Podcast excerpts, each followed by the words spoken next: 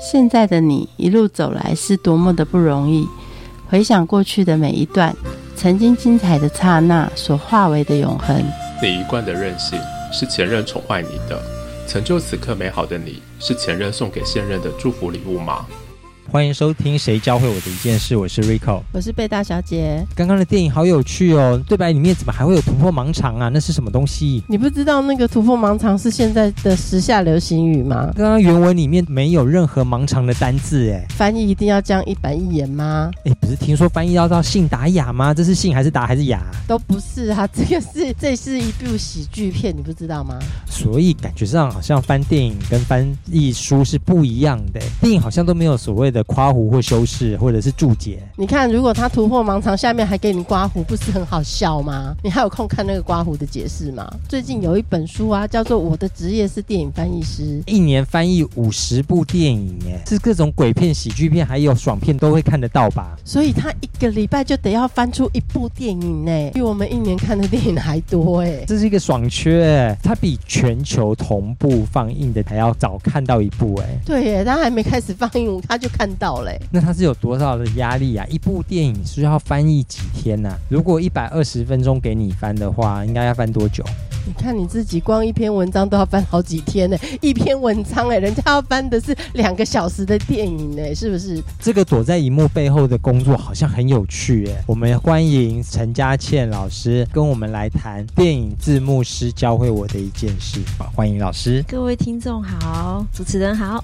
老师，请问，让你一年平均翻译多少部电影？以平均来讲，大概就是五十部吧。后来也也曾经有那种。真的破纪录到九十部，不过就是只有那一年啊。对，其实差不多啊，一个礼拜一部，而且其实这里这一个礼拜当中也不会只有一部，因为说实在，这样的钱好像又不够花。应该说每一部片里面还有一些周边的东西会一起翻啊。不过以本片来讲，就是所谓的正片，就是大家在电影院看到那个完整一部片的话，大概就是至少大概五十部这样。哇，而且你之前又是念电影研究的，对，因为很喜欢电影，倒不是说。对我这一行有帮助多大？完全就是兴趣。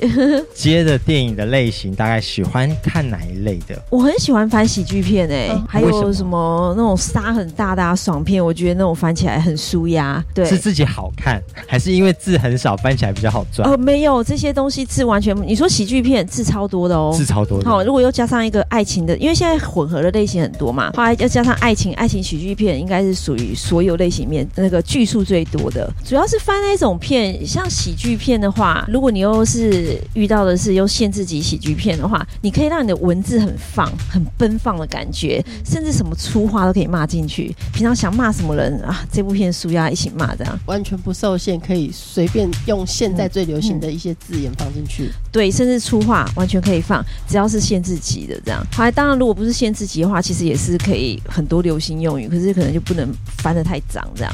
对，可翻那些我觉得就比较不会被局限啊。你学到哪些脏话或者是特别的用语？我觉得现在年轻人看的片型蛮多，会越来越多，就是他们会出现一些网络的用语，甚至连那个上字幕的形态，我觉得有点改变。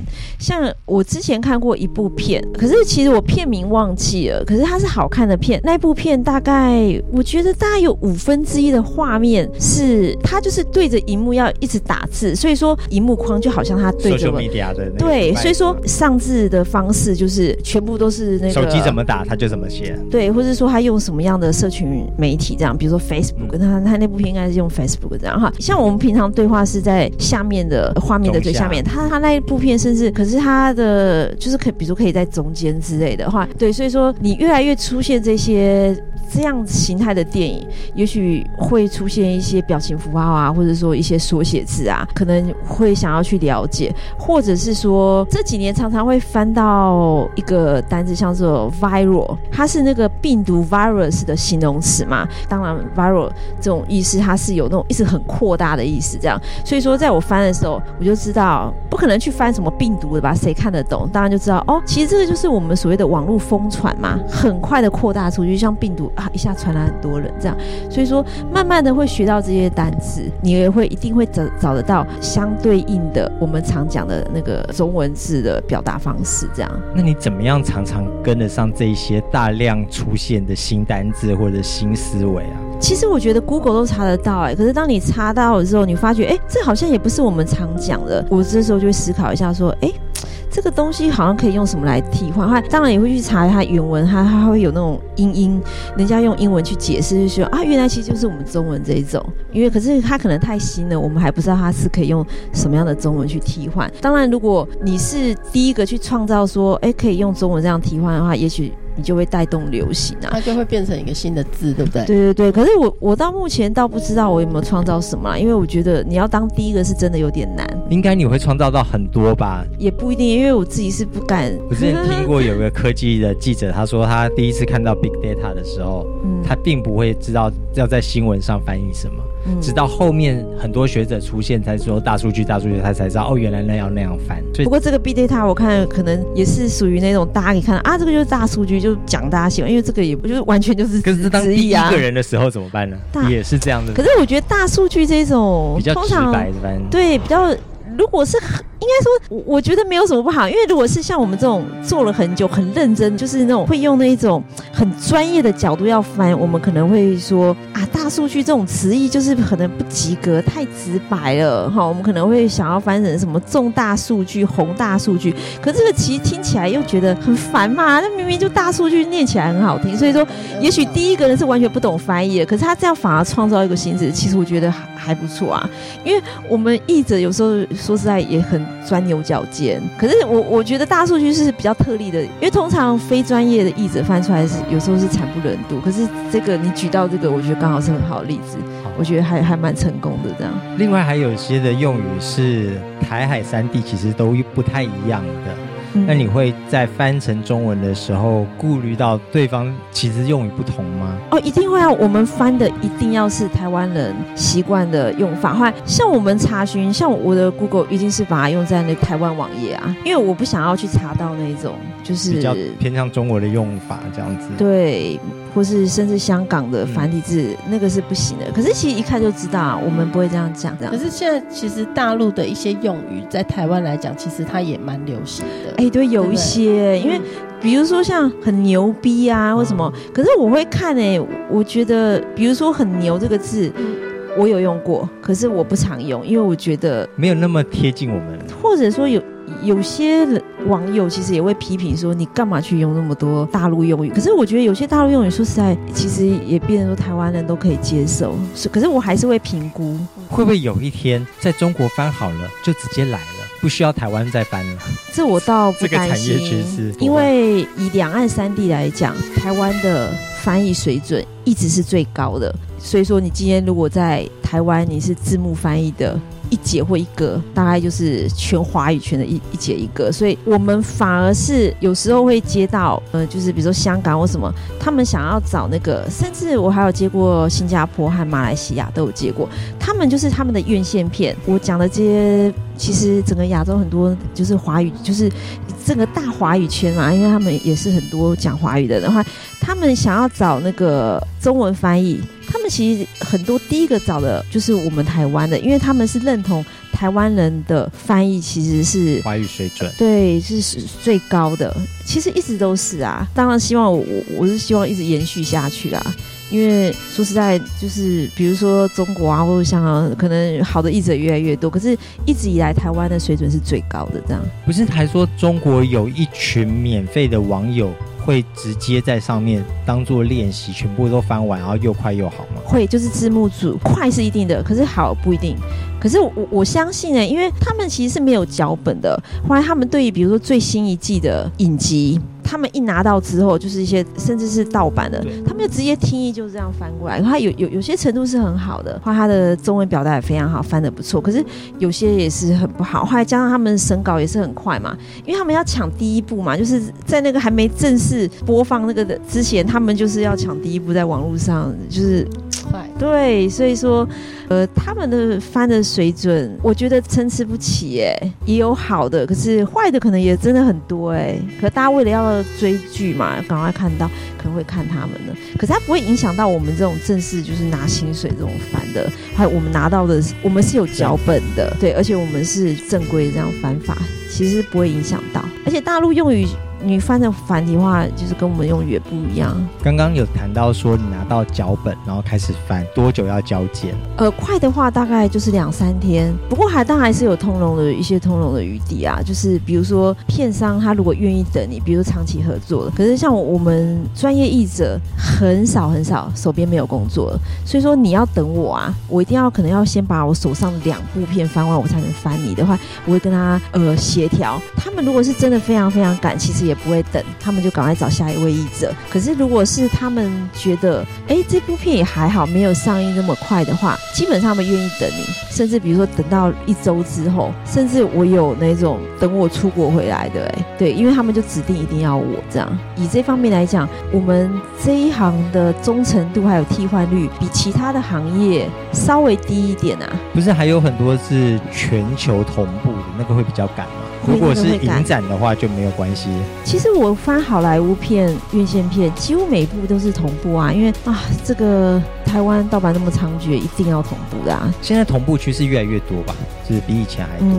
而且台湾就是喜欢同步，台湾人不想要说哦，这别的国家都上完没看到，台湾常常很多都还是什么全球第一个上映的什么哎，所以我们都是敢同步的这样。这个同步就只有两天或三天的工作天，还是呃，其实还是会到三天啊。可是我们译者把那个翻译翻出来，我们算是第一环，后来之后才会有很多什么宣传啊，或者是什么送审啊，所以我们的时间就是会被压缩，因为我们翻完，他们可以才可以有后面的一连串陆续的作业，这样，所以一直就就是会被压缩这样。这一百二十分钟的电影你要翻多久？其实两三天一定是可以完成，十小时就好了嘛？对专业译者来说会不会？哦，我觉得我我觉得十小时恐怖片是一直可以，可是如果是叙述很多的，我觉得没办法。那你这两三天都怎么过的？听说过得很悲惨。呃，可是台风来是不是？不出面是全部备好。因为我我因为有家人啊，家家人还是有些神队友，所以可以去帮我去外面采买，所以倒不用可怜到每天吃泡面那一种，或者那个吃个什么饼干什么的，就是就是呃想吃什么还是有家人会帮我买，只是变说你可能要在电脑面前吃之类的这样。对，不开那个地方。对，因为就是很赶啊，当然你要吃那种很香的东西或者。那种很沾手的也不太可能，也会怕电脑脏啊，对不对？而且手还要动啊，边吃还要继续打字这样。对，熊猫照三餐送有没有？对，就是也不能太油的啊，比如说炸鸡就不会去叫那种东西啊。因为手会脏啊！讲这个太 detail，那很有很有画面，对对对就是拿到之后开始关窗关门，然后呢把东西送进来，对啊，要闭关，对对对，真实的生活，这常常有吧？呃，其实还好哎，两次的话，你一个礼拜都有两天在闭关呢。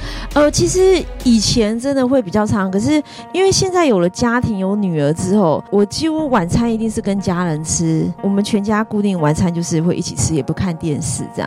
我以前是晚餐一定要看电视，因为我超爱看电影的。我我我连晚上都要看看个半部电影，什么也好这样。可是现在晚上我们就是不看电视，全家一起吃饭这样。可是像中午我一个人在家的话，就是常常会这样。当大家都很羡慕你可以看电影看这么多片，就像我们很多人羡慕我们布洛克可以玩遍世界，可是也会有职业倦怠症吧？不会吗？我比较自虐型的哎，你讲的这种状况，十五年来，十五年呢。我没有，而且我每次接到任何片，我都很开心。对，是那种一直在期待更好、更好的片出现的那样。哦，倒不会耶，因为片我觉得来就对了。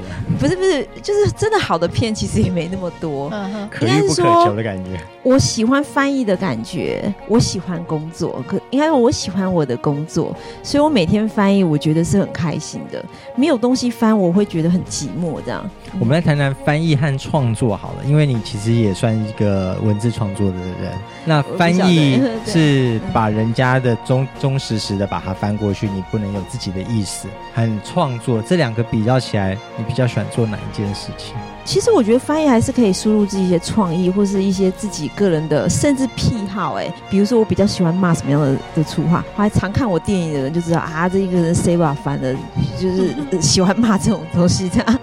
或者说喜欢用一些字，甚至比如说你跟朋友啊、家人啊，或什么一些绰号，你都可以偷渡进去。哎，我觉得某些类型的电影是可以发挥一些创意的。可是如果你硬要比起来说，自己比如说写一本书和翻译起来，其实我说老实话，可能是你说创作其实还是有些压力，因为你会考虑到读者，或者说你会怕你写不出东西。我觉得那个压力会比我翻译还。大，我翻译的话，基本上我只要做好。我说实在话，我已经翻到一种我我可以不太需要动脑。可以翻，想睡觉的时候也可以翻。后来分析，女儿在旁边跟我讲话的时候，我也可以翻。已经不太需要，不太需要是真的，是一个 pilot 驾驶的感觉。对对对，就是对对对，没错，就是已经像开车为什么，就对对类似这样。可是创作不一样，创作有时候你你坐在电脑面前，你一小时你蹦出出几个字来，然后又被自己低调。对，后来后来我这种人又是非常注重产出的人，我会觉得天啊，我这一小时什么事都没做，可是事实上我这一小时一直在动，我就是想不出来。所以有时候我不喜欢那种感。觉，我觉得是我完全没有产出哎。以目前来讲，我我觉得我还是可能比较喜欢翻译。刚刚有提到说你很喜欢偷渡一些你自己的话语，在哪一种状况的时候可以偷渡啊？喜剧片我觉得可以。怎么说？比如说骂人的时候啊，或你可能会，比如说，比如常骂老公什么，就骂进去了。直接把一个角色放进去，人家说：“哎呦，这样很有情趣。”我会没有啦，就是对啊，因为比如说，我现在有时候看到说：“哎，你不常骂我这个吗？”对啊，别人可能不不会常骂这那些字，这样对，就是类似这样，或者说喜欢，比如说对于小孩子啊，因为喜欢叫小孩一些比较很亲切的字，或者是说很有有爱意的啊。啊，你在电影里面刚好有那种。跟小孩的对话，也就是就偷渡进去这样。有很多的电影其实是很涉及文化或当时的一个背景嘛。那这个有很多是台湾人不熟悉的状况。这个有什么样的翻译技巧呢？其实我们还是会尽量本土化，哎，就是把它翻成，因为我们会希望看到母语的那一个句子的人。跟我们台湾人看到我们我的译文的那个人的感受是一样的，可是如果你是直译的话，他们是没办法有像外国人那种感受，所以我们有时候，比如说一些国外比较红，对，或者比较国外的艺人啊，一些店名，我们会翻成台湾的，后来台湾人就可以马上联想到，哦，原来是这种感觉，我原来是这样的一个人物。可是我知道，就是网络上。是这样的，关于这种本土化的比赛蛮多的，加上其实经过本土化的处理之后，会失去一些异国风情，或是说真正想要了解国外文化的人，他会觉得。你这样翻，我就不知道国外人是真的是喜欢这样的人，或者喜，或者说他们有什么样的感觉。可是我觉得有时候是不得已的让步，片商其实也喜欢我们这样子经过这样的一个改编或是转转化，他们觉得不需要去直译那些东西。这个来问翻译研究所的老师是最对的。这样在翻译研究上是有是不是 debatable？一定是可以。我觉得这种比战会继续下去的。有些人就是不喜欢，可是如果你要我选的话，我我还是偏向于支持。因为我要替我的业主着想嘛，我的业主是服务广大的民众，他要能够看得懂先。觉得观众也喜欢这种转化，他们可能会觉得还蛮有趣的啦。还当然有兴趣的人，他可以找原文来对照。我只能这样讲，因为真的这种是不得已的处理方式。加上我们字幕不能做注解嘛，也来不及看注解啊，那个字幕一下就没有刮胡这件事情。对，没有，又或是像你说的字幕组，字幕组其实那个上面是就是那个下面。和上面它是两排字幕的，它有时候解释的落落长，而且是你在家里看，你有兴趣的时候，你就可以按暂停，再去读它的文字。我们电影没有啊，就是那种电影步调是非常快的啦，不会去读那些的，就是不不会有注解或刮胡的，对。而且其实听得懂的人，他其实直接听就好，他不需要看文字。没有，我们会觉得很奇怪，他明明没有讲到蔡依林，你干嘛写蔡依林？哎，可是我觉得其实呃，现在台湾观众已经被我们训练的都懂，我相信看到这个蔡依林的人，他们他们不会觉得。哎呦，蔡依林红到好莱坞，他们不会这么想，他们就哦，其实你也故意的，对，所以我觉得，我觉得台湾观众被养的其实都是懂的啦。如何进入这一行啊？这样需要考试吗？通常我是建议新手译者要从小荧幕开始，电视这样，呃，或是影展，因为电视和影展接受新人的机会比较高。如果要直接跳我们这种院线片大荧幕的，我觉得机会非常小，通常就是吃闭门羹。后来这样你可能也会你的信心也会受打击。可是电视的话是一直很欢迎新人的。后来如果你要进翻电视啊、影集啊，或者是一些电视上的电影的话，要经过一个示意这样一个笔试这样，呃，不一定要去他们公司考，他们可能就是用 email 往往来。可是可能你还是要自己有一定的实力，后来会有一些翻译的经验，你才能把你的示意稿写得好这样。因为示意不一定一定能通过啦，甚至有时候连翻译所的学生有时候考试也不一定会过得了这样。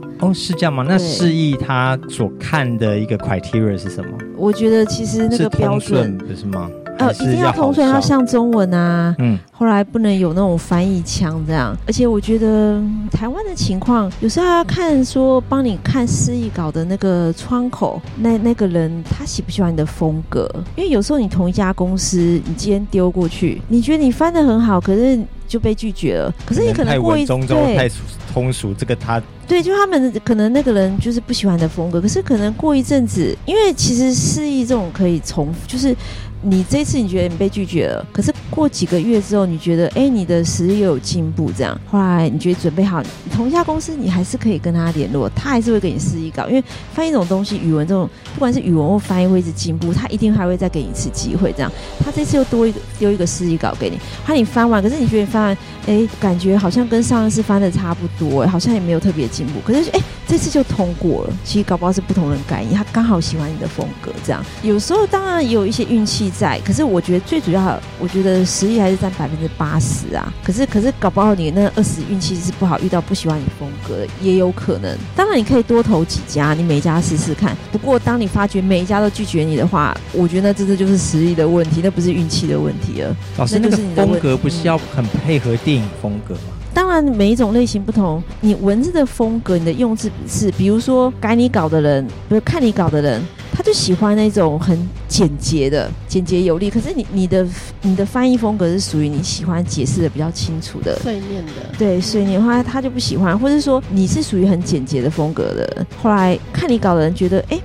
你怎么是不是对？或者你是不是什么漏意啊，或者什么？嗯，会有这样的情况。这个跟翻研所的训练差在哪边呢？是不是有经过翻研所的训练，在这个做这件事情上比较得心应手？一定会啊！可是要进入这一行。不一定一定说要什么样的学历，而且现在坊间的书其实蛮多的啦，就是翻译书蛮多。可是如果你有时间的话，我觉得是可以读翻译所，因为你在读书的过程中，你会认识老师，帮你介绍工作或是一些人脉，对啊，加上你又可以拿到学位，我觉得我觉得也不错也不错啦。有时间的前提下，因为读翻译所其实也是很累的，因为他是不断的写功课和 practice。对，你还要写论文，那要花很多时间，那些时间其实。你拿来赚钱，你可能会赚了不少钱，可是看你怎么去评估。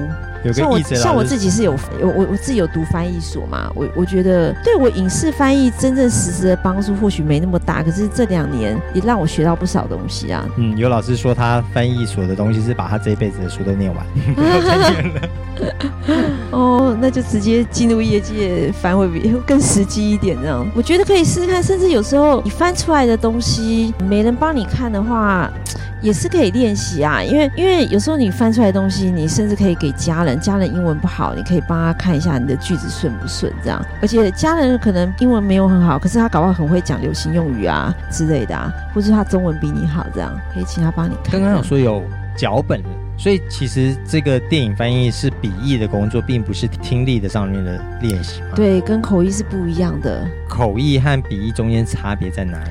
我觉得差别还是大哎。口译员他们经过，他们有受过就是非常专业的训练，他们马上听，不管是逐步啊，或是什么一些对同步，就是他们那个其实压力是很大，而且人就在现场，他没翻出来就是马上大家看着你。对，全。求大这样的话，可是我们没有，我们甚至他们，你如果之前功课做没有做的做足，后来你当场什么字没听清楚，或是听不懂，你没办法翻，这个其实就是影响表现嘛。可是像我们没有啊，我们在家里，即使我们再急再赶得见，我们在电脑面前，我们随时还是可以查询嘛。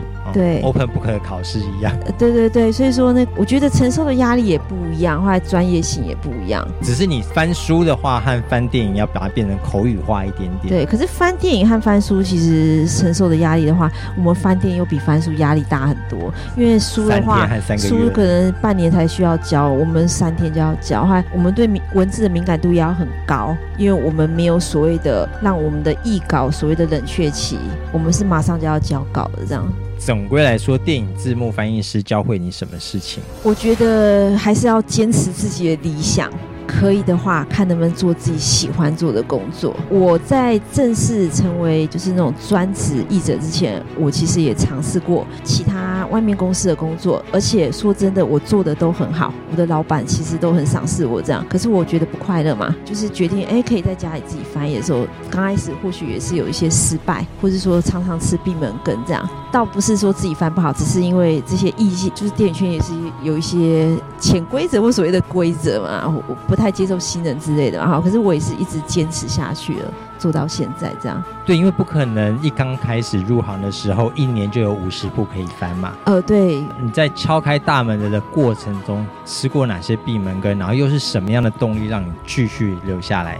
中间你有度没有接到任何案子，想要放弃过？这倒没有哎。其实你要说失败，我觉得我算是幸运，因为我比起其他译者，我大概做大概第二年吧，可能不到，反正就是在一年之内，我接到的量就变专职译者的量。就已经可以到几十部了，这样。可是刚开始的话，当然是吃蛮多闭门羹的，因为到处投履历表，十家可能有八家回我说：“哦，我们有固定配合的哦。”嗯，就是，呃，我们没有要找人，常常就是遇到这种。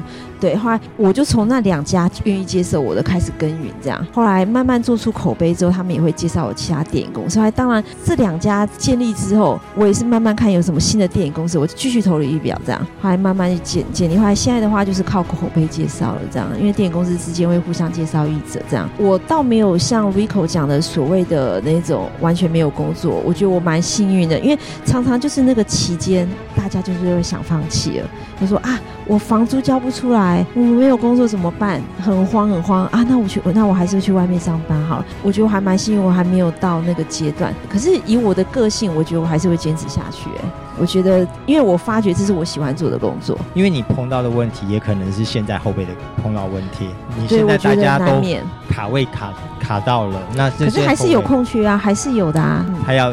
自己不断的提升自己，然后去敲对对，而且你卡进一间，接着第二间就会容易一点啊。对，欢迎再卡到第三间，接着我觉得就是就是会渐入佳境的感觉，要坚持下去这样。对，后面要从事这个翻译工作的后辈有哪些建议？什么叫做交件的品质？卡位有什么样基本盘？卡位的基本盘，我觉得没有马上，可是就是我觉得要坚持下去，要有耐心，不要想说一步登天，不要想说哎，我马上就是瞬间爆红。对，因为我们这一行说实在也在幕后，没有人是真正红的啦。可是如果你喜欢电影，你也喜欢做翻译的话，我觉得你就是在你的岗位上耐耐心的去耕耘，或去建立你的这个事业，这样，或不要轻言放弃，或在这之间也是不断练习自己的实力，这样。嗯，那你怎么看这个产业的未来？我觉得一定会继续下去的。呃，可是当然，因为有时常会讨论说 AI 会不会取代某些职业，其实翻译那时候在排名里面算是蛮高的。可是以电影字幕来讲，我觉得短期间之内被 AI 取代的机会没那么大，因为。会被取代的是一些比较技术性的文件，比如说法律翻译啊，一些科技翻译那种东西是很容易就是用 AI 的东西，对，就是非常自私。可是像我们电影的话，其实我们还要配合画面，还有人物讲话的感情，这种是我们是比较些感性、比较知性的翻译。这种东西，我觉得短时间之内，至少在我退休之前，我觉得被完全取代的可能性真的不高。可是我我觉得能不能铁死？比如说二十年之后，也许我们字幕翻译有部分可以被 AI 取代。可是我相信，无论如何还是需要审稿的人，因为审稿人他做最后一步把关，他会。也要看一下 AI 是不是有一些那种一些感情的东西没翻进去。还这时候所谓的最后的审稿人，可能就是我们字幕译者的这种佼佼者会留下来嘛。不过我觉得大家这目前担心这个其实是不需要。如果真的翻译要被 AI 取代的话，我觉得不会完全，而且字幕翻译是比较慢的。谢谢老师。好啊，谢谢主持人，谢谢听众。节目的最后，一起来听 Radiohead 的 No Surprise。我们下次见，拜拜。